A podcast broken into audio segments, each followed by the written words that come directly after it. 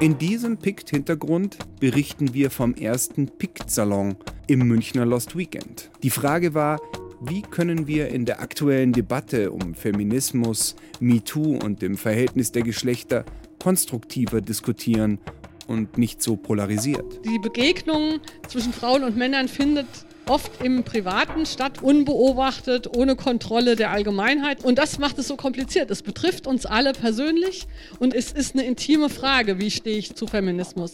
Und deswegen sind die Diskussionen bis zu einem gewissen Grad auch nachvollziehbar erregter, als wenn wir über Atomkraft diskutieren, wo die auch erregbar sein können. Aber wir haben nicht alle ein Atomkraftwerk unterm Bett stehen. Sagt die Journalistin und Autorin Antje Schrupp. Sie diskutierte im PIC-Salon mit der Soziologin Paula Irene Willer aus München und Nils Pickert, Autor, Aktivist und Picker aus Berlin. Mehr über diesen Abend gleich. Alexander Schnell hat als Zivilist bei einer NATO-Übung Stadtleben simuliert. Und zwar zwei Wochen lang, undercover, für eine Reportage. 60 Menschen sitzen in einem Fake-Dorf mit Fake-Bierdosen in einem Fake-Café und warten auf einen Fake-Krieg, der nicht kommt. Ja, Das ist an Absurdität natürlich schwer zu überbieten. Er selbst wird die Geschichte ja gar nicht mehr mitbekommen haben, weil dieser Mensch verstorben ist und fünf Jahre lang hat davon keiner Notiz genommen. Das heißt, dieser Mensch saß fünf Jahre lang tot in seiner Wohnung und niemand in seinem Umfeld, in einem riesig großen Wohnhaus, hat es gemerkt. Johannes Nichelmann hat sich für sein Radio-Feature auf die Suche gemacht nach den Gründen dafür. Was er dabei erlebt hat, erzählt er in diesem Pict-Hintergrund. Pict Hintergrund. Die besten Geschichten und ihre Geschichte. Eine Zusammenarbeit zwischen pict.de und Detektor FM. Mein Name ist Florian Scheirer und ich heiße euch herzlich willkommen zum Pict-Hintergrund Nummer 10, in dem wieder Autorinnen und Autoren zu Wort kommen sollen, die auf pict.de besonders gut angekommen sind. Für PIC durchforsten jeden Tag über 130 Experten das Netz auf der Suche nach den besten Artikeln und Beiträgen. Gleich kommen wir zu einer Premiere, dem ersten PIC-Salon in München, auf dem wir einen Teil dieses Podcasts aufgenommen haben. Doch vorher Musik von Steve Malkmus and the Jigs mit dem Song Middle America.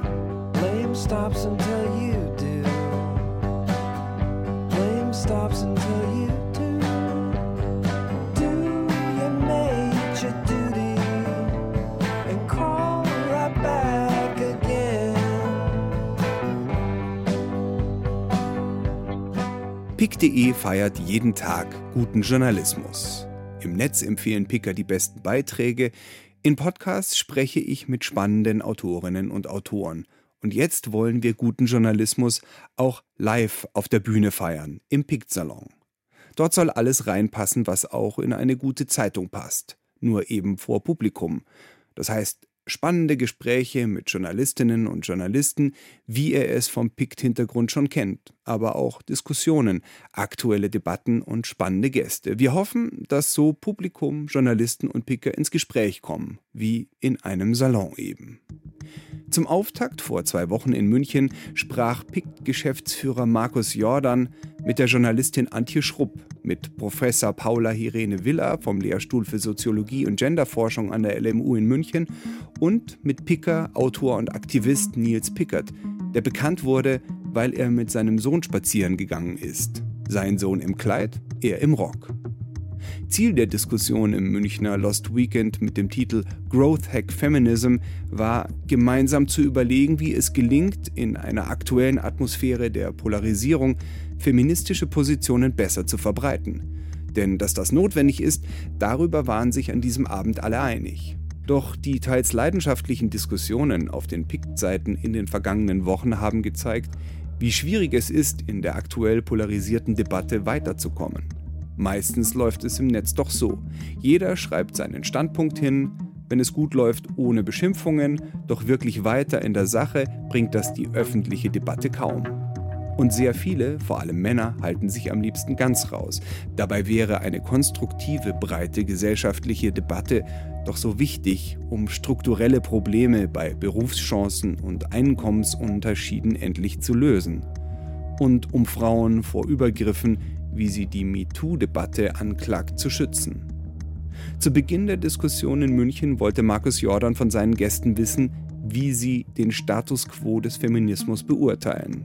Es geht los mit Antje Schrupp, dann folgen Paula Irene Willer und Nils Pickert. Ich bin lange unzufrieden gewesen mit der Diskussion in Deutschland, weil in Deutschland war der Gleichstellungsfeminismus sehr stark, auch durch die ganzen Gleichstellungseinrichtungen in den 80er Jahren. Und man hatte so den Eindruck, dass hier die Frauenfrage, sag ich mal, administrativ erledigt wird durch entsprechende staatliche Maßnahmen. Nun bin ich jetzt zusätzlich dazu, dass ich Feministin bin, auch noch Anarchistin und stehe allen staatlichen Maßnahmen höchst skeptisch gegenüber.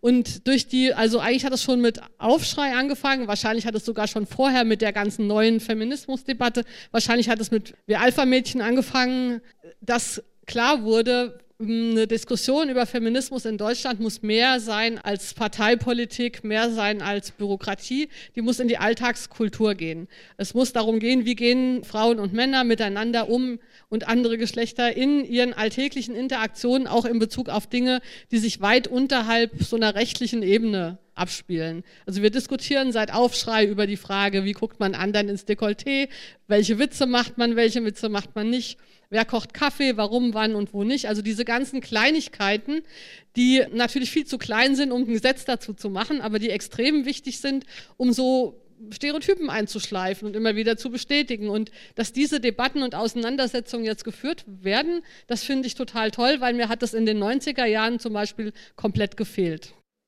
Also ich finde, es kommt darauf an, wo man hinschaut, wenn du nach Status quo fragst. Und wenn ich danach denke, auf die Frage hin, finde ich interessant, dass uns durch Social Media, durch Nachrichten, durch die Möglichkeit, vielleicht auch zu reisen und sich zu vernetzen, das ist nicht ganz neu, aber im Moment besonders intensiv, ist dieser Status quo gar nicht so stark regional oder national oder lokal eingrenzbar. Und für mich gehört zu dem Status quo die Auseinandersetzung in den USA, ebenso wie seit vielen Jahren die Auseinandersetzungen etwa in Europa rund um Mayday, Austeritätspolitiken, Gruppen wie Las Precarias in Spanien oder so, also die sich mit sehr prekären Erwerbsverhältnissen auseinandersetzen, die Auseinandersetzung mit feminisierter Armut. Also ich finde, der Status quo ist in dem Sinne, sich seiner eigenen Uneindeutigkeit und Vielfältigkeit zugleich bewusst. Das ist eine unglaublich schwierige politische Konstellation, aber auch eine unglaublich produktive. Und das finde ich das Stärkste oder das Auffälligste am Status quo im Moment.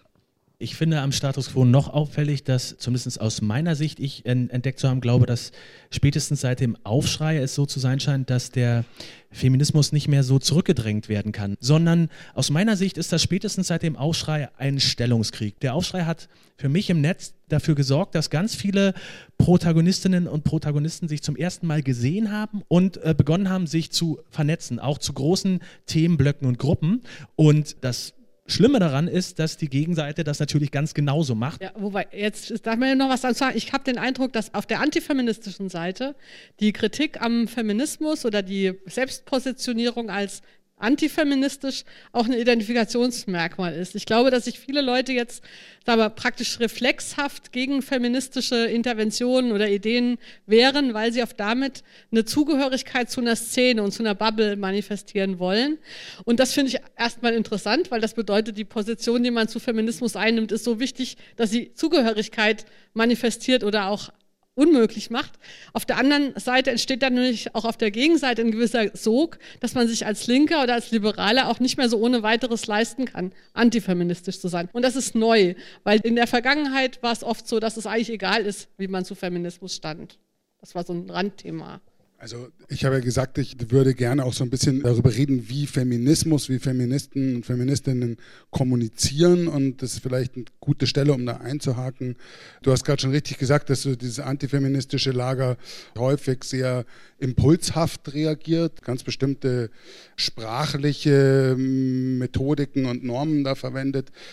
Ist es nicht andersrum im feministischen Lager genauso? Also diese Frage, der vorschnellen Verurteilung oder es wird dann immer sofort von der Hexenjagd gesprochen, was dann in aller Regel tatsächlich offensichtlich unangemessen ist. Aber dieses Unbehagen vor sehr pauschalen Angriffen, ist das nicht zum Beispiel so ein Thema, was andersrum aus dem feministischen Lager viel zu pauschal abgebügelt wird?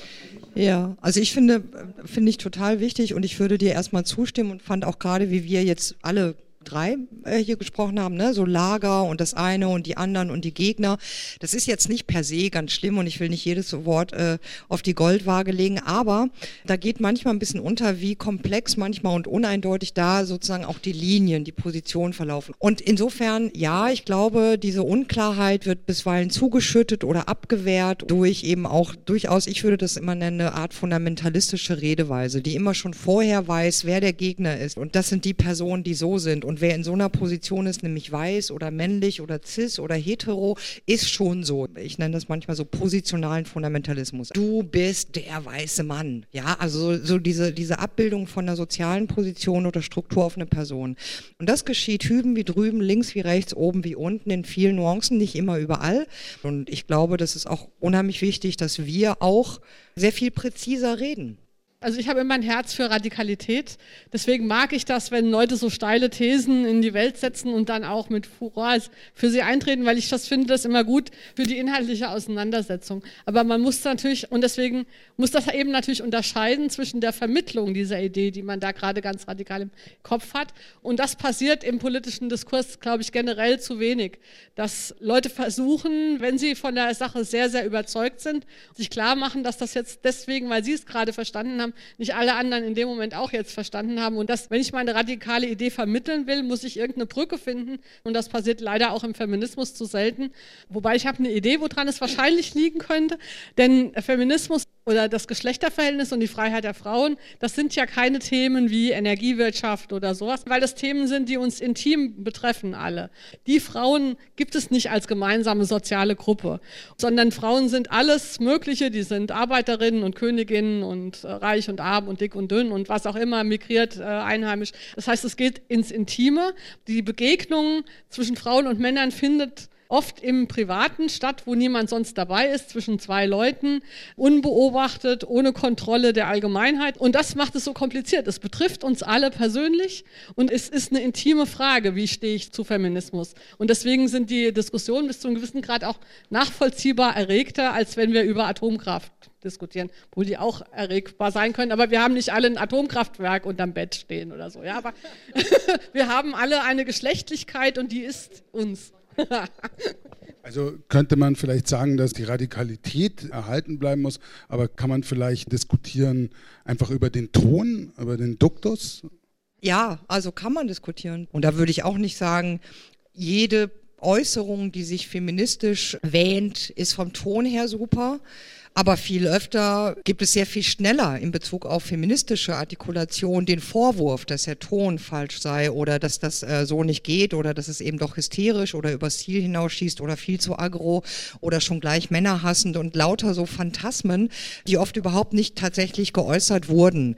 Aber ich selber würde auch sagen, es gibt auch viele Äußerungen in feministischen Kontexten, die ich vom Ton her, vom Duktus, von der Wortwahl her extrem problematisch finde. Also ich bin auch dafür, dass man nett und produktiv miteinander sprechen kann, aber ich bin auch sehr tatsächlich für Wut. Und ich bin nicht dafür, dass man das mit Nettigkeit zuschütten muss und dass man die Schärfe da rausnehmen muss. Auf mich bezogen zum Beispiel, der Feminismus braucht mich überhaupt nicht. Kein Stück, ich brauche den. Und der muss nicht nett sein und mir Sachen anbieten. Und dann sage ich, oh, also wenn er so nett fragt, dann, dann vielleicht auch. Es ist natürlich schön, das ist natürlich schön und es wäre es wär ganz nett. Und dann kommen auch ganz viele Leute und machen mit. Aber ganz kurz, also wenn die Frage im Raum steht, das war ja die Frage, gibt es schon vielleicht manchmal ein Problem mit Ton oder so? Und das finde ich ein gutes Beispiel jetzt. Es gibt auch was zwischen nett und Wut oder zwischen nett und unverständlich oder was zwischen Leute abholen und gar nicht verstanden werden. Und das finde ich ist so wichtig. Also, dass wir uns auch selber, ja, und ich fasse mich auch an die eigene Nase, klar, dass wir uns nicht sozusagen in denselben Entgegensetzungen, in denselben Diffamierungsfiguren bewegen, ja, weil die sagen, wir sind unverständlich und abgehoben und Feminazis, dann sagen wir, öh, wir müssen aber nicht immer nett sein und immer für alle Kekse haben, ja, also es gibt schon Formen, wo man wütend sein kann, es gibt Formen, wo man glasklar sein kann, es gibt Formen, wo man auch wirklich sehr klare Ansagen machen kann und trotzdem in der Form, die verstanden wird. Das ist eine ganz hohe Kunst. Ich sage nicht, dass das immer gelingt, aber ich finde es wichtig, sich daran daran zu orientieren, nämlich um im Gespräch miteinander zu bleiben. Und das ist, finde ich, enorm wichtig, weil ich kann auch wahnsinnig radikal sein und wahnsinnig selber was davon haben. Ob das jetzt irgendwas wen wie sonst nützt oder so, weiß ich nicht. Und ich finde, alle haben erstmal ein Recht darauf zu sagen, verstehe ich nicht. Genau, ich wollte an der Stelle nochmal sagen, mir ging es natürlich jetzt nicht ums Bitte sagen und um einen säuselnden Ton, sondern mir ging es tatsächlich um Empathie. Ja?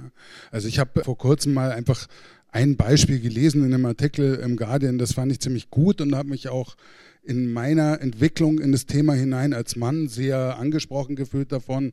Nämlich da wurde einfach die Frage gestellt, wenn man zu einem Mann sagt, du bist Teil der Vergewaltigungskultur. Ja, das kann man so machen. Man kann halt auch zu ihm sagen, du musst verstehen, dass unabhängig von dem, wie du persönlich drauf bist, du einfach nur deshalb, weil du einen Penis hast, Teil eines omnipräsenten, permanenten Bedrohungsszenarios für Frauen bist. Und dann kann man sich die Frage stellen, welche von den beiden Ansagen, die ja im Wesentlichen dasselbe sagt, ist besser geeignet, ein Gespräch auszulösen. Und das hat mir sehr gut gefallen, weil ich einfach in meinem Prozess in den letzten Jahren schon gefühlt wahnsinnig oft die Tür vor die Nase gekriegt habe, weil ich es halt noch nicht so gut wusste oder noch nicht so drin war in der Sache und schon viel sehr aktive Willigkeit gebraucht habe, mich nicht wieder außerhalb von dem Thema zu stellen. Also ich verstehe es total und ich würde dir auch zustimmen. Man kann aber eben auch die Frage stellen, wer spricht da? Und ich denke nicht, dass es Sinn macht, dem Opfer von sexualisierter Gewalt auch noch zu sagen, in welchem Ton es zu sprechen hat. Das heißt, dass dann bei so einem Menschen enorm viel Wut und Verletzung vorhanden ist, das ist doch klar. Aber ähm, das ist ja so, so oft die, die viel beschworene Servicewüste Feminismus. Ne? Das heißt, ich würde an der Stelle dann doch zu bedenken geben, dass das womöglich nicht immer der Job von Feminismus ist, das für dich in dem Moment zu leisten. Also es ist ja auch so, es gibt ja im Feminismus einen Terminus technicus für das Tone-Argument. Ne? Das ist ja eine eingeführte äh, rhetorische Retourkutsche. Das Problem beginnt meiner Meinung nach genau da, wo wir mit solchen Anschuldigungen oder also so einer, so einer Metaebene verhindern, dass inhaltliche Differenzen ausgetragen werden, die es ja im Feminismus zu Genüge gibt. Und das heißt immer, wenn ich zu schnell sage, die sind aber nicht nett zu mir, ist da auch ein bisschen dabei. So ganz wirklich interessiert mich auch nicht, was Sie sagen. Denn wenn es mich so richtig, richtig interessieren würde, würde ich mich von dem Nicht-Nett-Sein auch nicht abschrecken lassen. Zumindest kann ich das für mich sagen. Und wenn wir jetzt über Medien reden, muss ich auch mal sagen, dass viele ja jetzt über Feminismus schreiben und oft ohne Kenntnis der Basics dessen, was an feministischer Theorie bereits gearbeitet wurde. Und es gibt so schlechte Artikel über Feminismus wie über kein anderes Thema, weil irgendwie darf jeder über Feminismus schreiben, ohne sich über die Grundlagen auch nur halb informiert zu haben. Und das liegt aber auch mit diesem Privaten zusammen. Wenn ich über Atomkraft schreibe als Journalistin, dann weiß ich, ich muss mich ein Minimum an Sachkenntnis erarbeiten, bevor ich eine Meinung über Atomkraft haben kann. Aber über Geschlechter darf jeder eine Meinung haben, weil Geschlecht sind wir alle. Und das ist eine Chance, aber liegt eben auch eine Gefahr drin für den Diskurs, weil eben, wenn alle mitreden können, reden halt auch alle durcheinander und viele reden auch Unsinn. Gut, ich zündel jetzt nochmal einen nach sozusagen, gerade auch im Hinblick auf diese ganzen Skandale, die uns jetzt so beschäftigt haben in den letzten Monaten, finde ich schon auffällig, dass zumindest in der journalistischen Bearbeitung des Themas eine Sache tatsächlich nicht auftaucht und das ist weibliches Verhalten in diesem Kontext. Anders gefragt, in diesen Dynamiken, in denen die Täter und die Opfer klar benannt sind. Ja, wäre ich neugierig rauszukriegen, was sind es für Dynamiken gewesen, in denen so jemand wie Harvey Weinstein ein Mensch geworden ist, der sich einbilden konnte, dass so ein Verhalten okay ist, dass er mit so einem Verhalten durchkommt. Und was sind das für Frauen gewesen, die ihm auf dem Weg dahin begegnet sind? Also ich finde das eine total interessante Frage. Und ich finde, dass diese irgendwie sehr unglückliche und gleichzeitig sehr glückliche Fügung mit dem Ansari-Artikel. Also dieser ausführliche Artikel, der ein Bad Date irgendwie oder ein Date eben äh, schiefgelaufen ist. Die Frau beschreibt schon, sagt, ja, und dann waren wir aus und dann trank ich doch Weißwein, obwohl ich lieber Rotwein getrunken hätte, aber er hatte schon bestellt. Naja, okay. Und so ging das die ganze Zeit weiter, wo ich die ganze Zeit dachte, ah, was ist das? Ja, du kannst doch schon längst Nein sagen. Warum bist du da nicht schon längst weg? Was bist du für eine dumme Kuh, dass du dir das antun? Ja, das ist sozusagen der Impuls beim Lesen. Viele hat das sehr geärgert oder betroffen gemacht, dieser Artikel. Gleichzeitig, und ich finde, das gelingt gerade, nämlich als Antwort auf deine Frage, weil der Text genau das klar macht. Die weibliche Sozialisation, die eben darin liegt, dass er wichtiger ist als du. Und dass sein Gefühl und sein Wohlergehen und seine Bedürfnisse und sein Tun wichtiger sind als das, was du hast und willst oder tust oder nicht willst.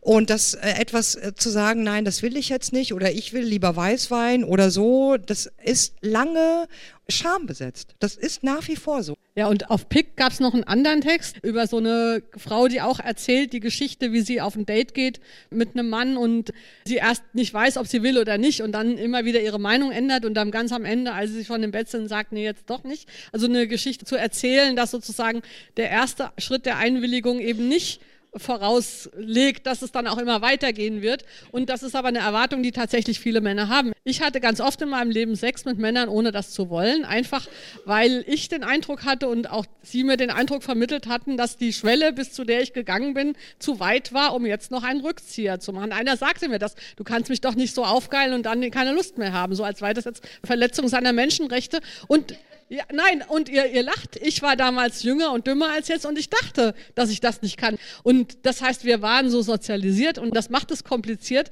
weil wir einerseits natürlich nicht in den Chor derer einstimmen können, die sagen, Frauen sind ja irgendwie selber schuld, aber natürlich sind Frauen auch mitverantwortlich für die Situation, an der sie mitwirken und an der sie anders hätten mitwirken können. Und deswegen müssen wir eigentlich auch ein bisschen von dieser moralischen Schiene weg und mehr zu einer nüchternen Analyse kommen. Was passiert da? Wer ist von was beeinflusst? Ja, was kann man ändern als einzelne Person? Was kann die einzelne Person aber nicht ändern, weil das strukturell ist? Und alle diese Sachen, die brechen jetzt so auf. Da werden die Diskussionen nicht immer nett und angenehm geführt, aber sie werden jetzt geführt. Und das ist ein total großer Fortschritt. Und da hilft uns natürlich auch das Internet mit der dezentralen Art zu diskutieren. Und in dieser Bandbreite kann man immer den Ort finden, wo die eigene Situation momentan ist. Heute kann man eigentlich nicht mehr sagen, der Feminismus gefällt mir nicht, weil man sich ja selber aussucht, wo und mit wem man über das Thema diskutiert. Die Journalistin Antje Schrupp war das gerade noch mal am Ende des Gesprächs, in dem auch die Professorin Paula Irene Willer von der LMU in München und Picker Nils Pickert teilgenommen haben. Moderation Markus von Jordan, aufgenommen am 24. Januar im Münchner Lost Weekend. Dort wollen wir jetzt jeden Monat einen Pick-Salon veranstalten. Beim nächsten Salon am 26.02. in München geht es um Natur und den gerade wieder so oft benutzten Begriff Heimat. Zum einen werde ich mit Isabel Stettin und Fotograf Sascha Montag über ihre Recherchereise nach Grönland sprechen und wir werden ein paar atemberaubende Bilder zu sehen bekommen. Anschließend werde ich über meine Recherche für ein Bayern 2 Zündfunk-Feature sprechen, die zeigt, dass gerade in Bayern die Natur in einem atemberaubenden Tempo zerstört wird. Und das liegt vor allem an der Politik der CSU in Stadt, Land und Bund. Zusammen mit dem bayerischen Spitzenkandidaten von Bündnis 90 Die Grünen, Ludwig Hartmann, werden wir darüber sprechen, wie man das ändern kann. Der Pick-Salon Berlin findet erstmals am 28.02. in der Kulturkantine statt. Checkt einfach mal die Facebook-Seite von pick.de oder vom Pick-Hintergrund und kommt vorbei, diskutiert mit und lernt Picker und spannende Journalisten kennen.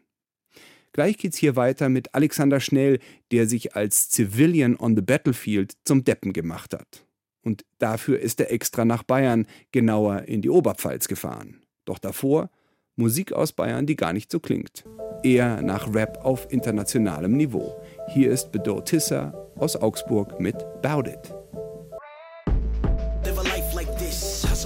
for a pride like this. Step up in the building with a nice white bitch and a body fly, got you feeling shy like this. Haters wanna shoot me, but they never can hit me like it's a movie. Matrix, savage, banging, Germany, no Paris. Haters throwing bad eyes, wanna ride a Lexus. I'ma go and get a deal, cause I know how it feels to be a pro in the beat. Stay low key with the whole fucking team. Regular niggas sit down on the knees, niggas being locked up. Coming out in couple goals, bitches get fucked up, cause they always stay broke. Money the mission, I swear that I get it. We made it from bottom and shooting the go. Man, my bar sick, my rhymes too in my outfit. My chick better, she flawless, and I take her out in the closet. Expectation big, homie, no lie, but I work hard for that moolah. All eyes on me, that Tupac, like I'm swimming in pool with Medusa.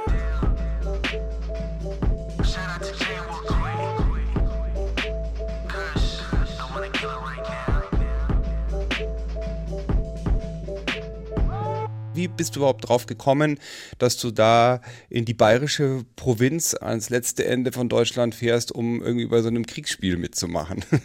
Ja, ich habe äh, tatsächlich, da ich einen Russlandbezug habe, kriege ich manchmal auch mit, was äh, in den russischen Medien los ist. Und da gab es irgendwann im vergangenen Jahr große Aufregung um eine anstehende NATO-Übung, bei der Zivilisten gesucht wurden, die Russisch sprechen. Also in Russland hat es wirklich so hohe Wellen geschlagen, dass es zur besten Sendezeit im Fernsehen war, weil es eben als Beleg dafür, dass die Amerikaner jetzt ein Einmarsch in Russland planen, genommen wurde und daher die Aufregung. Und da ich Russisch spreche, habe ich mir gedacht, dass ich es einfach mal probiere. Manchmal hören sich Ideen für Beiträge oder Artikel großartig an. Aber wenn man dann vor Ort ist, wird es plötzlich total schwierig, geeignetes Material zu sammeln. Ich erinnere mich da an eine Reise nach Katar vor einigen Jahren für den Zündfunk. Kaum war ich dort, haben alle vorher recherchierten Gesprächspartner ihre Interviews zurückgezogen. Und zur Mitte der Reise stand ich vor dem Nichts. Die meisten Menschen haben sich einfach nicht getraut, mit Journalisten zu sprechen, auch nicht versteckt und anonym und bei ganz harmlosen Fragen, aus Angst, aus dem Land ausgewiesen zu werden oder es nicht mehr verlassen zu können. Es war zum Verzweifeln. Und genau das war dann am Ende die Geschichte. Ganz ähnlich ging es Alexander Schnell, als er sich entschlossen hatte, undercover als Civilian on the Battlefield bei einer NATO-Übung in Bayern teilzunehmen. Hohenfels ist mit 160 Quadratkilometern einer der größten Truppenübungsplätze in Deutschland und wird von der US-Armee betrieben. Hier kann man Manöver mit vielen hundert Soldaten, Panzern und Bomben veranstalten. Als er 1938 von den Nazis angelegt wurde, mussten über 500 Anwesen weichen. Ganze Dörfer wurden zu Ruinen. Heute werden dort NATO-Truppen ausgebildet. Sie sollen nicht nur zwischen Freund und Feind, sondern auch zwischen Gegner und Zivilisten unterscheiden lernen. Und dafür braucht man die Civilians on the Battlefield. Tagessatz 88 Euro, Dauer zwei Wochen. Anmeldung erfolgt im Netz. Ich habe eine E-Mail bekommen, in der stand, wann genau die Rotation stattfindet, äh, wo man sich einzufinden hätte und so weiter. Die Anfahrt und die Abfahrt werden nämlich auch zentral organisiert. Also man fährt da nicht selbst hin nach Bayern, sondern mit einem Bus. Ratlos und von einer schlaflosen Busnacht zermürbt stehen wir da. Etwa 250 Menschen. Es sind viele Arbeitslose, einige Rentner, Studenten. Wirre Haarknäuel, müde Blicke, Sportschuhe an unsportlichen Füßen, Bomberjacken. Kein Querschnitt der Gesellschaft, eher ein Streifschuss an ihrem Arsch. 250 Leute, ganz schön viele. Ja, das sah auch sehr lustig aus auf diesem Parkplatz, wo uns dann unsere Smartphones abgenommen wurden und so weiter, wenn dann zu einer seltsamen Uhrzeit, ich glaube ja 5, 6 Uhr morgens war das oder sowas. Uhr. Ja, okay, das genau, sieht natürlich alle ein bisschen zerstört aus. Ne? Da sehe ich genau. auch aus wie ein Streifschuss am Arsch der Gesellschaft. Du hast die Leute ja schon so ein bisschen beschrieben, aber was für Leute hast du da kennengelernt? Ich habe auf jeden Fall sehr viele kennengelernt, die jetzt 50 oder 60 plus sind, wo man merkt, die haben irgendwie schon den Kampf um einen noch vernünftigen Platz in der Gesellschaft irgendwie ein bisschen hinter sich gelassen, wenn sie ihn je geführt haben. Und haben sich, ja, diese NATO-Übungen, die ja regelmäßig stattfinden, so ein bisschen als eine Ersatzrealität eine zweite Realität gesucht. In dem Sinne, das ist wie so eine Auszeit von ihrem sonst wahrscheinlich jetzt nicht mega aufregenden Leben. So haben sie zumindest den Eindruck vermittelt. Da waren aber auch einzelne Menschen, die einfach ganz klar gesagt haben, ich will mal für zwei Wochen von allem weg. Also gerade irgendwelche Studenten, die einfach sich darauf gefreut haben, dass man zwei Wochen sein Smartphone nicht benutzen kann oder gar kein Handy. Ja, eine von diesen, sagen wir mal, Damen auf Kaffeefahrt mit Rums, die du da beschreibst, ist wohl Hilde, eine pensionierte Lehrerin aus Franken. Also die hat irgendwie den Job einer Demonstrantin oder was? Also haben die Leute da tatsächlich Jobs bekommen und Berufsprofile oder irgendwie sowas? Also als Rolle in diesem Kriegsspiel? Ja, jeder hat eine genaue Rolle bekommen. Und es gab sogenannte Key Roles, also besonders wichtige Rollen, jetzt beispielsweise der Bürgermeister einer Stadt oder der Polizeichef oder sowas. Und dann gab es auch Rollen, die waren einfach nur sozusagen für Mitläufer gedacht. Die wurden am Anfang verteilt. Und da haben tatsächlich Leute wie diese Hilde, die schon zum x-ten Mal dabei war, weil sie seit Jahren ihren Lebensinhalt in diesen Übungen sieht, aber sehr, sehr aktiv ist und die ganze Zeit praktisch nicht stillstehen kann, kann man natürlich wichtige Rollen bekommen. Und Hilde war im Endeffekt eine total herzensgute Frau. Es ist ein bisschen seltsam, es gibt glaube ich selten, aber so Leute, die irgendwie 65 sind und ADHS haben. Oder zumindest denkt, denkt man, die haben ADHS, weil die die ganze Zeit machen, hibbelig sind und auf jeden Fall jetzt so die Letzten wären, die sich irgendwann mal hinsetzen und denken, lass mal die anderen machen. Diese 250 Leute, zu denen du dann gehört hast, wurden ja dann aufgeteilt. Du hast auch irgendwie, ich glaube, einen ziemlich unaufregenden äh, Job bekommen und dann wurdet ihr auf verschiedene Dörfer verteilt. Äh, mhm. Ich weiß nicht mehr, wie hieß dein Dorf? Raven? Raversdorf. Du warst genau. also in Raversdorf dann mit, ich glaube, 50 bis 60 Leute. Mhm. Ihr habt da gewohnt oder was? Wo habt ihr da gepennt und was habt ihr den ganzen Tag gemacht? Ja, gewohnt haben wir in so einer Militärbaracke einfach in so 20er Schlafsälen. Das war auch nicht, nicht ganz so erquicklich. Und die wichtigste Aufgabe war tatsächlich äh, Stadtleben, wie äh, das immer gesagt wurde vom amerikanischen Oberchef da sozusagen, Stadtleben simulieren. Das heißt, wir mussten irgendwie so tun, als wäre das eine wirkliche Stadt. Und ja, beispielsweise, wenn man jetzt Gemüsehändler war, dann sollte man seinen Stand aufmachen. Das war kein echtes Gemüse, alles aus Plastik. Und dann da stehen und das den Leuten Fall bieten, die hoffentlich des Weges kommen. Die Sonne steht hoch am Himmel und unten auf der Erde gibt es einfach nichts zu tun. Nur eine einzelne Frau macht Meter. Sie schiebt einen Kinderwagen die staubige Dorfstraße rauf und runter und dazu summt sie ein Wiegenlied. Als sie den Kinderwagen an mir vorbeischiebt, so watschelnd, summend und sonnenverbrannt, da kann ich nicht anders als hineinzuspähen. Er ist leer. Ich schlendere vorbei an kleinen Verkaufsständen, Haxen aus Styropor, Basketbälle, die wie Wassermelonen angemalt sind. Also ihr solltet Stadtleben äh, simulieren, aber es ist nichts passiert, oder?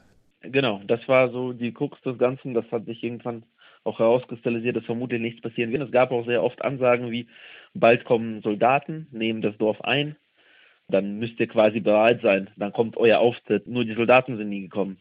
Also in den zwei Wochen gab es ein kleines Probegefecht dort, das schon. Und es gab am allerletzten Tag sind sie auch nochmal einfach gekommen, aber nicht jetzt in kriegerischer Absicht, sondern die sollten, glaube ich, einfach Kommunikation mit der Zivilbevölkerung üben. Also es gab diese quasi kleinen Lichtblicke, wenn man das jetzt so bezeichnen kann. Und ansonsten, ja, so seltsam es sich anhört, war man da die ganze Zeit dabei, auf den Krieg zu warten. Ja, seid ihr euch dann nicht irgendwann total bescheuert vorgekommen, wenn da immer nie was passiert ist? Doch, absolut, absolut. Es wurde aber auch gesagt, es gibt jetzt keine Garantie für Action.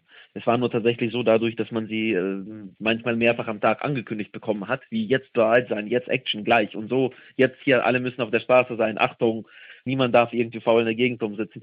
Und dann waren alle in dieser Hab-8-Stellung und dann war wieder nichts und wieder nichts und das Ganze war teilweise über 30 Grad. Du hattest dir also eigentlich eine sehr spannende Situation für deine Reportage vorgestellt und erhofft und dass da viel passiert und dann sollen irgendwie alle auch noch Russisch können und dann ist aber irgendwie gar nichts passiert. Hast du dich dann zwischendurch mal kurz verzweifelt und dir gedacht, was soll ich da draus machen? Also auf jeden Fall. Vor allen Dingen am Anfang dachte ich, erst wie du es gerade gesagt hast, es passiert was und dann ist es nicht passiert und dann ist, denkt man, naja, werde ich denn überhaupt vernünftiges Material haben und so weiter. Das hat sich immerhin irgendwann dann zur zweiten Hälfte insofern bei mir gelegt, als dass ich verstanden habe, dass dieses Nichts passieren viel besser ist für das Schreiben später. Nicht zwar für mich jetzt gerade in diesem Augenblick, weil das da wäre wirklich ein bisschen Action ganz gut, weil man sonst wahnsinnig wird gleich, aber fürs Schreiben, dass das die wahre Geschichte ist. Dieses, äh, ja, 60 Menschen sitzen in einem Fake-Dorf mit Fake-Bierdosen in einem Fake-Café und warten auf einen Fake-Krieg, der nicht kommt, ja. Das an Absurdität natürlich schwer zu überbieten ist und fürs Stück selbst wahrscheinlich am Ende ja vom Vorteil sein wird. Slavik spuckt neben sich aus. In Vasilis Mundwinkel wandert eine Zigarette hin und her. Er sagt, wir sind die Krone der Schöpfung und wir treffen uns hier im Wald, um Kriegsopfer zu spielen. Dafür bekommen wir lustig bemaltes Papier. Ist das nicht verrückt? Ich glaube, die meisten Leute, die uns jetzt hier auch zuhören, kennen diese Gegend von Deutschland überhaupt nicht. Das ist in der Oberpfalz, das ehemaliges Zonenrandgebiet. Es war früher mal der am dünnsten besiedelste Landkreis in Westdeutschland. Da gibt's Wölfe, ja. Dieser Truppenübungsplatz Hohenfeld hat 160 Quadratkilometer und nebendran ist noch Grafenwöhr, was noch größer ist und Vilseck. Man ist wirklich sehr weit weg von allem und es ist auch ein wahnsinnig friedlicher Ort, der voller Natur steckt und gleichzeitig wird da ja ständig Krieg irgendwie geübt. Über was hast du dir dann in diesen zwei Wochen des Nichtstuns äh, Gedanken gemacht? Kommt man dann auf genau solche Ideen, dass man irgendwann mal sagt, hey, das Leben ist doch eigentlich an und für sich völlig absurd? Also so philosophische Gedanken oder was weiß ich? Also absolut. Ich glaube, äh, genau, sowohl in Gedanken als auch in Gesprächen wurde es auf jeden Fall immer mal wieder philosophisch, beziehungsweise hatte man da einfach wirklich ungewöhnlich viel Zeit. Und was mir so da in den Sinn kam, gerade wegen der schönen Natur, von der man umgeben war, ja, wie viel es einem eigentlich wert ist, dass man normalerweise in seinem Leben dahin laufen kann, wo man will. Weil da durfte man es tatsächlich nicht. Man durfte ja dieses Dorf nicht verlassen, obwohl es jetzt nicht von einem Zaun umgeben war. Und das war eigentlich so der stärkste Eindruck, dieses Gefangensein dort. Ja, und so ein bisschen tatsächlich dieses Freiheitsgefühl und was es einem bedeutet, wurde einem da doch irgendwie schmerzlich vor Augen geführt, wenn man die Freiheit auf einmal nicht hat. Auf der anderen Seite ist das ja eine ungewöhnliche Situation, weil, also, dass man tatsächlich zwei Wochen ohne sein Smartphone, ohne einen Internetanschluss, ohne irgendwelche Medien allein und verlassen in der Natur ist und da eben auch nichts zu tun gibt, ist ja auch eine außergewöhnliche Situation. Wie hast du das erlebt? Äh, das mit dem Smartphone habe ich tatsächlich versucht, so als bisschen unfreiwilliges Digital Detox positiv zu sehen. Aber ich muss sagen, das fand ich eigentlich ein bisschen enttäuschend, selbst für mich jetzt persönlich, weil ich dachte, okay, zwei Wochen wirklich mal ohne Smartphone, dann kann man ja irgendwie auf ganz neue Gedanken kommen und so weiter. Aber es war meiner Ansicht nach kein guter Ort, um sich wirklich irgendwie die Gedanken weit schweifen zu lassen, weil man sehr, sehr stark fremdbestimmt war durch irgendwelche fremden Ansagen, durch andere Menschen, die man nicht kannte, aber auf die man sich jetzt einlassen musste, weil man permanent von ihnen umgeben war und weil man sich auch nicht wirklich zurückziehen konnte dort. Es gab auch eh wenige Orte. Das heißt, ich habe dieses ohne Smartphone. Das Smartphone wurde praktisch ersetzt von einem Oberbefehlshaber und irgendwie 60 Menschen, mit denen man irgendwie zurechtkommen musste. Und ja, da habe ich am Ende gedacht, das sind wahrscheinlich doch meine Freunde, denen ich freiwillig über Smartphone schreibe, selbstverständlich lieber als irgendwelche fremden Menschen, von denen man sie jetzt auch nicht, dann nicht alle toll findet. Ja, in den zwei Wochen wart ihr ja so eine kleine Schicksalsgemeinschaft. Manchmal können da ja ganz tolle Gespräche und Freundschaften entstehen. Wenn ich deinen Artikel aber so lese, habe ich nicht den Eindruck, dass es dir so gegangen ist. Warum? Ich glaube, bei mir war es tatsächlich besonders schwer. Das habe ich vorher auch nicht mal so mir vorgestellt. In dem Sinne, dass ich ja wirklich nicht wahrheitsgemäß über das erzählen konnte, was ich äh, mache im sonstigen Leben. Und natürlich wurde da die ganze Zeit gesprochen und alle haben aus ihrem Leben erzählt, was die arbeiten, mit wem sie zusammen sind, hier und da.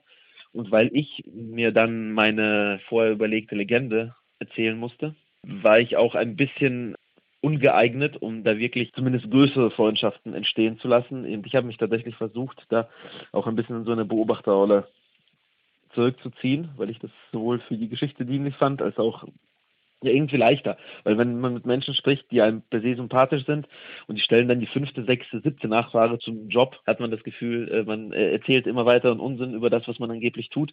Das wird dann ja auch unangenehm und aus so einem Gespräch äh, entsteht dann ja wahrscheinlich eher selten langfristig was Positives.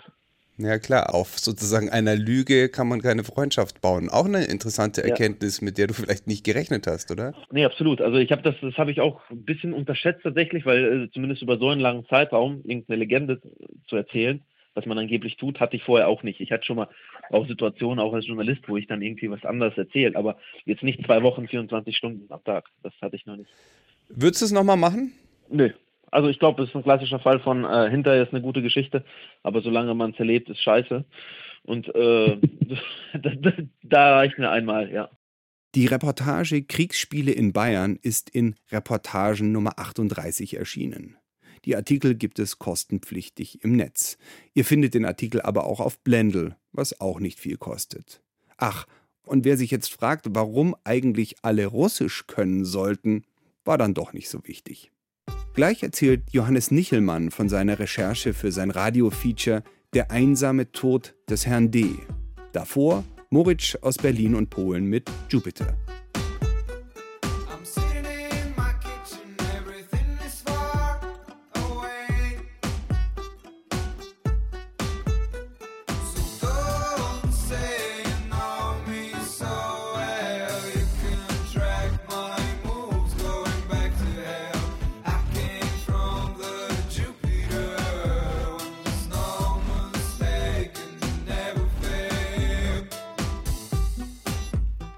Ihr hört den Pikt-Hintergrund und ich spreche mit Johannes Nichelmann. Der hat ein Feature gemacht. Ja, du hast ein Feature gemacht über einen Mann, den du weder kanntest, noch ist der für irgendetwas berühmt.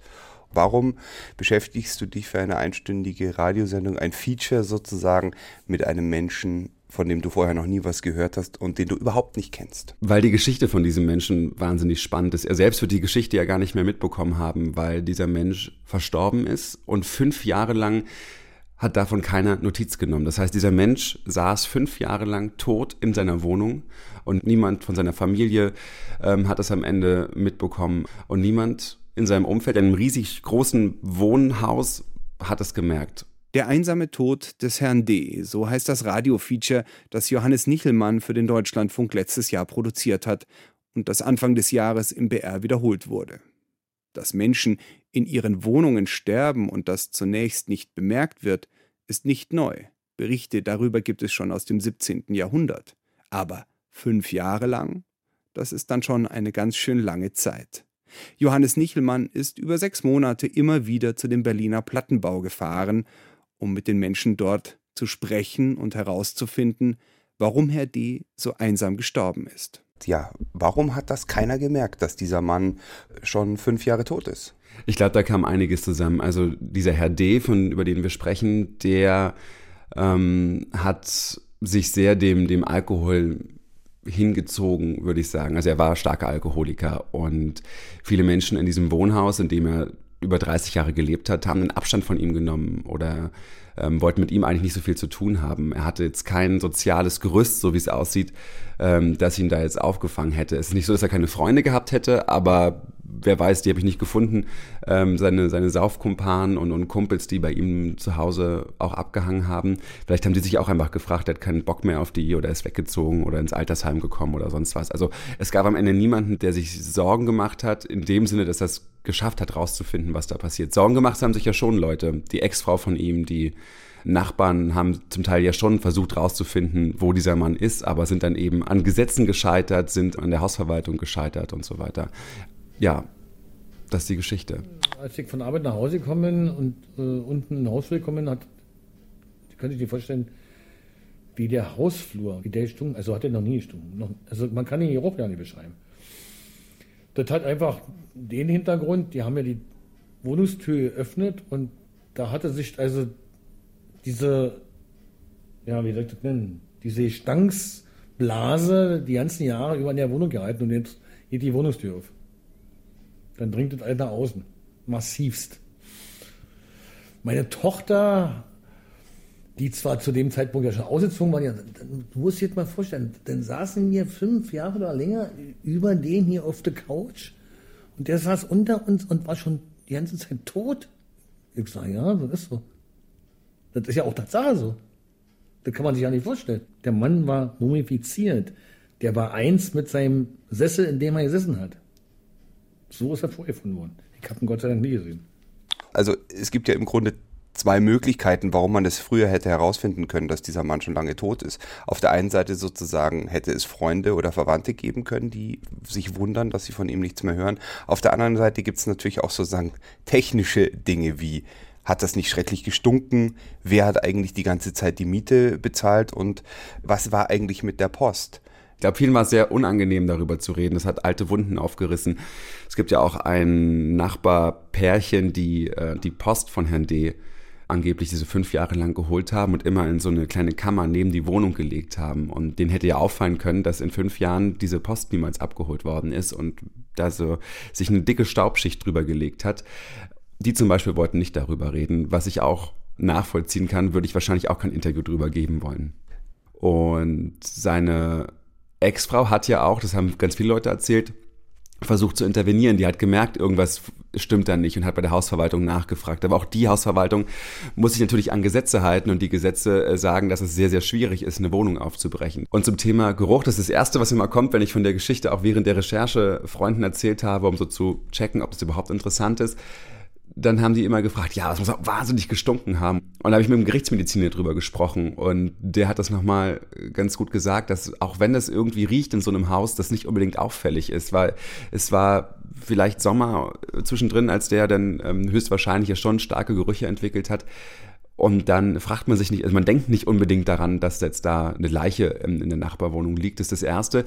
Und das Zweite ist, in diesem Haus wurden nach der Wende direkt sehr, sehr gute, feuerfeste, einbruchssichere, hermetische Türen eingeführt, die luftdicht waren. Und das heißt, diese Wohnung war einfach sehr, sehr gut abgedichtet. Da ist nichts raus und nichts rein. Als du dich entschlossen hast, äh, über dieses Thema eine Sendung zu machen, da kommen natürlich die Fragen nach Geruch oder Post oder Miete, aber es war sicherlich nicht der Hauptgrund, warum du dich jetzt mit diesem Menschen oder auch mit dem Phänomen Menschen sterben einsam in ihrer Wohnung beschäftigt hast. Wie fing denn das eigentlich alles an, dein Interesse an diesem Thema? Ich habe häufiger Geschichten gelesen von Menschen, die irgendwo gefunden worden sind nach einem Jahr, nach zwei Jahren, nach drei Jahren. Ich erinnere mich, ich habe als Kind mal eine Geschichte im Spiegel gelesen, da haben sich zwei Brüder zerstritten. Und dann wollte der eine Bruder auf seinen Bruder zugehen, hat ihm einen Brief geschrieben und dann war er ganz wütend, dass er nicht geantwortet hat. Und eines Tages ist er bei dem vorbeigefahren und da kam raus, dass der auch schon zwei Jahre lang mit aufgeschlagener Fernsehzeitung, wo man das Datum ablesen konnte, in seinem Bungalow saß und gestorben war und die sich nie haben aussprechen können.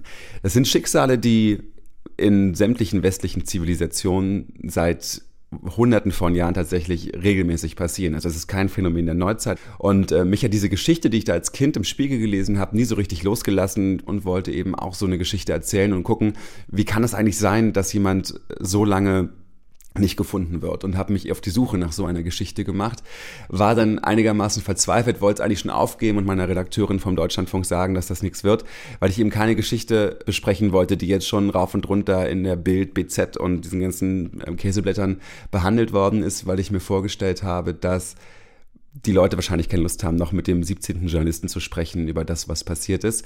Und hat er von einer Freundin erzählt. Und die hatte gesagt, ja, verstehe ich, Johannes, aber nimm doch die Geschichte aus dem Haus meiner Großmutter. Da lag ein Mann nämlich fünf Jahre lang tot im Sessel. Du hast dann noch jemanden gefunden, und das ist ja eigentlich so ein überraschendes Moment in der Geschichte, der diesen Herrn D. zu Lebzeiten mal interviewt hatte für ein Buch. Also ich habe einen Journalisten gefunden, der hat in seinen jungen Journalistenjahren ein, ein Büchlein geschrieben und dafür hat er Protagonisten gesucht aus dieser Ecke, aus der Herr D. kommt und hat ihn dann zu einem Interview getroffen, also um das Jahr 2099 rum ungefähr. Und das war tatsächlich, also das war der Punkt, warum wir das Feature auch veröffentlichen konnten, weil ansonsten wäre das relativ dünn gewesen, weil wir ja nichts über Herrn D. rausgefunden hätten. Und das war tatsächlich einfach Reporterglück, dieses Buch zu finden und diesen Journalisten zu finden, der dummerweise die Aufnahmen, die Tapes, die er da äh, mitgeschnitten hat, ein halbes Jahr vorher beim Umzug weggeschmissen hat, weswegen wir keinen Originalton von Herrn D. haben. Aber wir haben die Abschrift des Interviews und wir haben ähm, Zitate von ihm und die geben einen sehr deutlichen Einblick daran, wer eigentlich Herr D. war, was hat er gemacht, was hat er für Leidenschaften, wie waren seine Lebensverhältnisse, seine Kindheit. Ja, das war, war ganz gut, glaube ich, für die Sendung. Ich hatte 1969 in der Brauerei ausgelernt. Ich hatte praktisch mit eins, theoretisch mit zwei den Facharbeiter gekriegt. Ich habe gedacht, jetzt bekommst du einen Job. Und da wurde die Grenze zugemacht und die ganzen Altbrauer wieder eingestellt. Da habe ich, obwohl ich so gut ausgelernt hatte, als Hoffeger angefangen in Lohngruppe 5. Das war ein Stundenlohn von ungefähr einer Mark 65. Das war wirklich ungerecht. Ein Brauer? Bernhard hatte mir doch von einem Obst- und Gemüse Bernhard hatte mir doch von einem Obst- und Gemüseladen erzählt. Den typischen Obst- und Gemüseladen, wie man den zu DDR-Zeiten kannte. Er hat mir erzählt, dass es für einen Brauer völlig normal wäre, sechs Liter Bier am Tag zu trinken. Du hast dich, äh, glaube ich, ein halbes Jahr jetzt mit Herrn D. beschäftigt für dieses Feature. Wie siehst du diesen Mann jetzt nach dieser Zeit? Ja, das ist eine ganz, ganz spannende Frage. Ich sehe ihn immer noch relativ verschwommen vor mir. Also ich sehe ja nur das, also ich sehe sein Ende vor allen Dingen und sehe so ein bisschen, was er als für ein Jugendlicher, da war ein Draufgänger und ich sehe, dass er ein sogenannter Wendeverlierer ist, dass er das offensichtlich nicht verkraftet hat, dass er seinen Job verloren hat nach der Wende und so weiter. Ja, so sehe ich Herrn D., glaube ich, eine einsame, traurige Figur, die aber wahrscheinlich noch ein bisschen ambivalenter ist als das, hoffe ich zumindest kann man, kann man sich irgendwie so schlecht vorstellen, ne? wenn wir jetzt hier so leben, mit unseren Kollegen, Freunden, Facebook, keine Ahnung.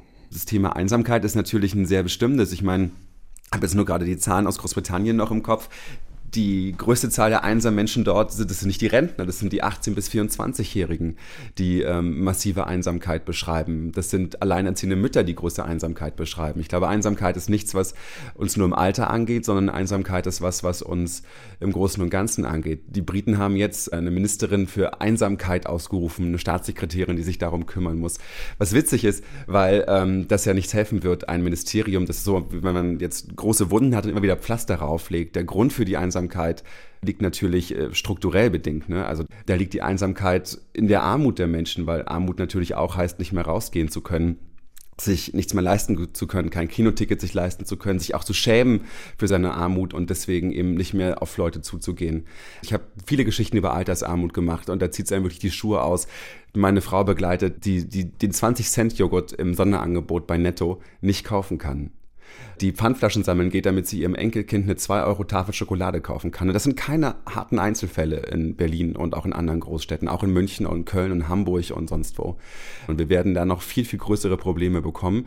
Die Gründe der Einsamkeit liegen nicht nur darin, dass alle Leute irgendwie Single sind und keinen mehr zum Reden haben, sondern die liegen ganz klar in strukturellen Gründen. Und da muss die Politik reagieren, und zwar auf allen Ebenen. Ich habe ähm, in deinem Feature, beziehungsweise ich habe auch so noch mal ein bisschen geguckt nach Zahlen, da gibt es ja ziemlich schlechte oder eigentlich wird so rumgeschätzt, aber in deinem Feature heißt es vielleicht ein Drittel der Menschen über 85 fühlen sich einsam, anderswo heißt es ein Siebtel. Aber egal, was für ein Bruchteil der Gesellschaft, da handelt es sich ja um, ja, in Berlin viele hunderttausend Menschen und bundesweit sicherlich mehrere Millionen Menschen, die sich extrem einsam fühlen. Und Deswegen fand ich dieses Silbernetz ganz gut. Vielleicht kannst du das nochmal erklären. Also Frau Schilling, die Seniorenvertreterin, die in deinem Feature vorkommt, möchte dieses Silbernetz gründen. Wie soll das funktionieren? Genau, sie hat es jetzt zu Weihnachten auch schon mal erfolgreich durchgeführt, habe ich in ihrem Newsletter gelesen. Also sie hat freiwillige Menschen, die am Telefon sitzen und das sind quasi Paten für Menschen, die sich einsam fühlen, eher ältere Menschen, also die deswegen Silbernetz, ne? Und die rufen einmal die Woche an, zweimal die Woche kann man sich so einen Turnus vereinbaren und dann wird einfach drauf losgequatscht. Dann kann einfach alles besprochen werden. Die Leute können da auch Hilfe bekommen. Also man kann ihnen dann sagen, und das sagt Frau Schilling ja auch, ist ja nicht so, dass es gar nichts gäbe für alte Menschen, schon gar nicht in einer Stadt wie Berlin oder anderen Großstädten. Es gibt ja sehr viele Initiativen, sehr viele Veranstaltungen, Bus, also meine Uroma ist jetzt bald 94, die hat jetzt bis vor kurzem wöchentlich an einer Bustour teilgenommen und das war für sie wahnsinnig wichtig. Es gibt diese Angebote und das Silbernetz soll den Leuten einfach zeigen, was für Angebote es gibt, soll aber auch das offene Ohr sein für die Rentnerinnen und Rentner, die sich da einsam fühlen. Das ist was, was glaube ich, wo jeder auch tatsächlich, wenn er jetzt nicht unendlich viel zu tun hat und im Bergbau arbeitet, auch einen Teil leisten könnte. Also einmal die Woche 40, 45 Minuten mit jemandem zu telefonieren und den damit glücklich machen kann man schon machen, finde ich. Ein kleiner, kleiner Tropfen in den großen Wasserkelch, den man da vielleicht geben kann. Muss man nochmal bei dem humanistischen Verband, die das tragen, nachfragen. Die suchen immer noch ein bisschen nach der Finanzierung. Was waren denn die Reaktionen auf dieses Feature? Von den Reaktionen auf dieses Feature bin ich wahnsinnig überwältigt. Das lief zum ersten Mal im Juli 2017 und seitdem bekomme ich tatsächlich wöchentlich irgendeine Nachricht zu dem einsamen Tod des Herrn D. zu diesem Feature. Ja, viele Menschen fühlen sich, glaube ich, sehr berührt von dem Schicksal und haben vielleicht die Furcht, dass es ihnen auch passieren könnte oder, oder das ist einfach so ein Extrembeispiel von Einsamkeit, dass das wahnsinnig viele Menschen zu berühren scheint. Das hat mich auch berührt bei der Recherche. Vor allen Dingen, Leute haben einfach ihre Geschichte mir nochmal geschrieben, was bei ihnen in der Umgebung passiert ist oder wovor sie Angst haben beim Thema Einsamkeit. Also wenn du sagst, sie haben Angst, dann sind das ältere Leute, die... Nee, das sind keine älteren Leute, nee. Also ich habe auch von älteren Leuten Mails bekommen, aber ich habe vor allem auch von vielen Gleichaltrigen Mails bekommen und so. Es ist aber auch so ein, es ist so ein bisschen dieses Drehbuchmoment, womit so Daily Soaps oder so arbeiten. Da ist eine Geschichte, da passiert irgendwas mit jemandem und man möchte auf gar keinen Fall, dass einem selbst das passiert, aber man möchte schon wissen, wie der damit umgegangen ist oder wie das da so vorstatten gegangen ist, weil diese Geschichte ja so in Anführungsstrichen jetzt auch gruselig ist, dass es da auch nicht nur um Einsamkeit geht, sondern auch einfach teilweise wahrscheinlich auch um einen voyeuristischen Punkt. Und natürlich hat es auch noch, wir haben jetzt die ganze Zeit besprochen, auch so einen gesellschaftlichen Impact, die ganze Geschichte. Also wie gehen wir in unserer Gesellschaft miteinander um? Wie gehen wir in großen Städten, in unseren Häusern miteinander um und so weiter? Also ich glaube, die Geschichte vereint auf einmal ganz viele Dinge, die für uns interessant zu sein scheinen. Und das war auch nie so geplant. Das war eigentlich eine kleine Geschichte, die ich so am Rande bearbeitet habe, die neben dem anderen großen Projekt, von dem ich dachte, das wird wahrscheinlich wahnsinnig erfolgreich gelaufen ist. Und diese andere Projekte haben keinen interessiert. Und Herr D. ist auf einmal durch die Decke geschossen, dass es wirklich unfassbar viele Menschen sich auch gedownloadet haben, dass es geteilt wird und so, was mich natürlich sehr freut, dass die Geschichte so vorankommt und jetzt auch immer noch nach über einem halben Jahr nach der Erstveröffentlichung Gesprächsthema ist weil du gerade den Voyeurismus angesprochen hast. Hast du dich auch manchmal gefragt, ist das nicht komisch? Der arme Herr D. ist so traurig gestorben und kann sich jetzt gar nicht dagegen wehren, dass genau diese Tatsache irgendwie so ausgebreitet wird im Radio? Doch, natürlich habe ich mir die Frage sehr oft gestellt, äh, warum ich die Geschichte von einem Mann, der sich offensichtlich nicht mehr wehren kann, an die Öffentlichkeit zottel. Allerdings äh, er hat selbst Interviews über sein Leben gegeben und hat sehr ausführlich berichtet von dem, was ihn ausmacht und was seine Geschichte ist hat dieses Interview ja dem, dem Kollegen gegeben. Und ähm, da hatte ich dann ein bisschen schlechte, weniger schlechtes Gewissen. Dann haben wir ihn anonymisiert und die Geschichte ist eben so stark, finde ich, und so allgemeingültig, offensichtlich ja auch, weil sie viele Menschen berührt und erzählt sehr viel über unsere Gesellschaft, dass ich am Ende denke, dass es einfach die Aufgabe des Journalismus vielleicht auch ist, unbequeme Geschichten zu erzählen oder Geschichten von Leuten, die sich jetzt vielleicht auch nicht mehr wehren können. Ähm, da er keine Person des öffentlichen Lebens natürlich ist, haben wir ja auch nie gesagt, wo er wohnt, wie er richtig heißt und so ein paar Details sind auch verändert. Also die Nachbarn heißen vielleicht auch gar nicht so, wie sie da heißen in dem Feature und es sind, sind sehr viele Sachen so ein bisschen äh, abgeändert, ohne die Geschichte zu verändern, um eben die Anonymisierung so gut es geht zu gewährleisten. Das Radiofeature Der einsame Tod des Herrn D. von Johannes Nichelmann könnt ihr hören auf den Seiten von Deutschlandfunk und BR. Das war der zehnte Pikt-Hintergrund. Ihr könnt ihn jeden Samstag von 11 bis 12 auf Detektor FM im Wordstream hören. Das ist gut, weil dann dort die Musik ganz ausgespielt wird. Schreibt uns Kommentare auf unsere Facebook-Seite, abonniert den Podcast und gebt uns Sterne. Kommt zu einem Pikt-Salon in München oder Berlin und hört euch Pikt-Thema, den Podcast meiner Kollegin Katrin Rönnecke an. In der aktuellen Ausgabe geht es um Divestment, mit Geld das Klima retten. Am Mikrofon verabschiedet sich Florian Scheirer. Und hier noch ein Song vom aktuellen Album von MGMT, Little Dark Age. Pict Hintergrund. Die besten Geschichten und ihre Geschichte. Eine Zusammenarbeit zwischen pict.de und Detektor FM.